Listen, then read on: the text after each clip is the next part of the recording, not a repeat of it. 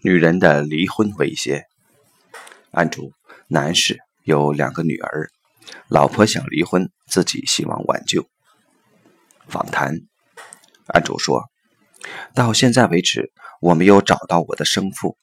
现在我的生活、事业出现了很大的危机，不知道是不是跟这个有关。”名誉导师说：“有一个人叫乔布斯。”没有和亲生父亲在一起，却拥有世界上最大的公司。六年前找到了妈妈，刚刚电话里约好见面，当天下午他就去世了。直到他死都没有告诉我亲生父亲的身份，好像有一些不光彩的事情，比如强奸之类。现在太太要跟我离婚，因为我在外面有外遇。一般来说，外面有外遇是在不停地找妈妈的表现。那么你的问题是，太太要离婚，现在又是金融危机，面临危机。这样的情况，我们一般要恭喜你，因为当你面临人生危机的时候，也许你真正的人生才开始。我很害怕，因为我从老家带了一大批人出来跟我一起，如果我不行了，会影响一大批人。我老婆跟我离婚，也有这方面的原因。觉得我把很多时间精力花在为别人考虑上，我觉得他应该理解我，可他做不到。如果你想让他理解你，得先把他放在第一位。你也可以看到，没有得到爱的孩子，也可以给身边的人很多爱，甚至比其他人给的更多。你老婆在你公司里有职位吗？以前有，但第二个孩子出生的时候，他就回家了。你的期待呢？我想知道我老婆到底怎么想的，我们的婚姻到底怎么样，我的事业会怎样？我是做钢材起家的，现在做房地产，但现在市场低迷，银行收款，合伙人撤资，我现在举步维艰。今天我们先做家庭，尤其是你和太太的关系，找爸爸的问题有线索再说。寻亲是个漫长的过程，慢慢来。以后再做事业。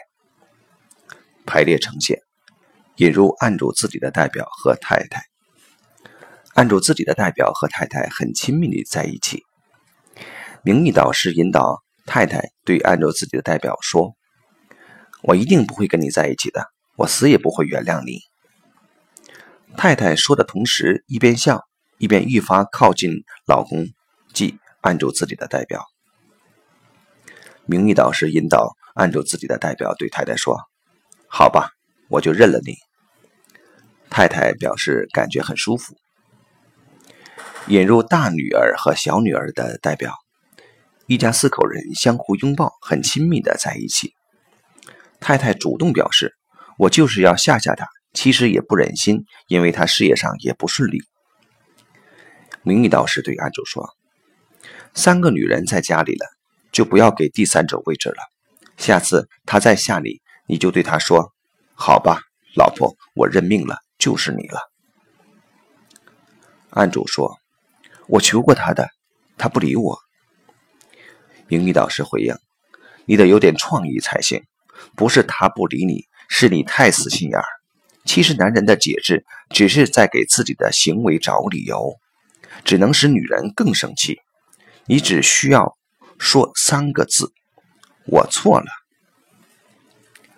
名誉导师决定做个测试，引入第三者。第三者的代表一进来就去拉走案主自己的代表。小女儿上前分开案主自己的代表与第三者，案主自己的代表回到太太与小女儿身边。之后。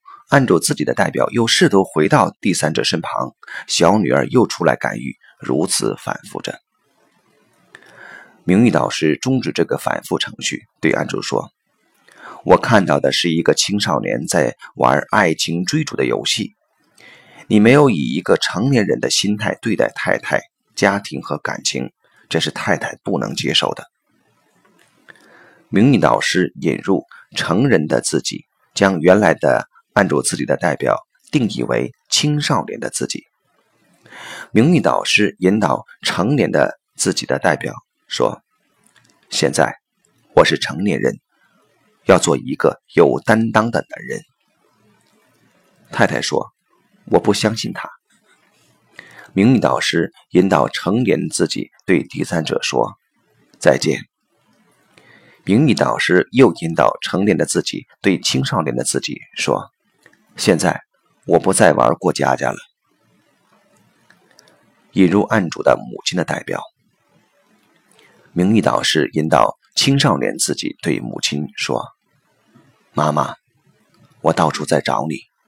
妈妈，我想你。”大女儿和小女儿都跟过来，在太太的身边支持。名誉导师引导母亲对青少年的自己说：“孩子，我也想你，同时我很内疚，我害怕你不接受。”名誉导师引导青少年自己回应说：“妈妈，其实我是爱你的。”名誉导师引导青少年自己蹲下。逐渐与母亲的手接触并握在一起，说：“妈妈，我想你。”随后母子拥抱。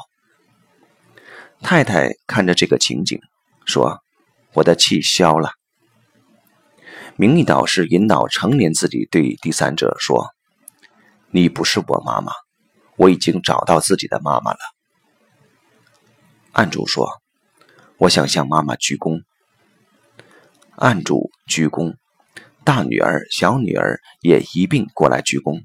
太太见状走过来，与案主孩子在一起。名誉导师引导案主对母亲说：“妈妈，如果我能回到自己家庭的话，请你祝福我。妈妈，再见，我回家了。”这时，小女儿到太太身边去。名誉导师引导案主对小女儿。说：“你是我的女儿，不用做我妈妈，跟我回家。”一家四口拥抱在一起。名誉导师对案主说：“把这个画面放在心里，你的潜意识明白发生了什么事儿。回家把妈妈放在心里面，用心对老婆，而不是再去制造什么其他事情出来。不要以为你的语言可以骗到人。”真心才能打动人。个案结束。系统洞见：离婚是女性向男人抗议的一种方式。男人要自己觉察一下自己的内心，把老婆当成谁了？自己可能在找第三者，那第三者又代表谁？男人自己搞不清楚每一段关系的性质，没有把老婆放在伴侣的位置，就会引起老婆的情绪或极端行为，因为老婆也不知道如何表达。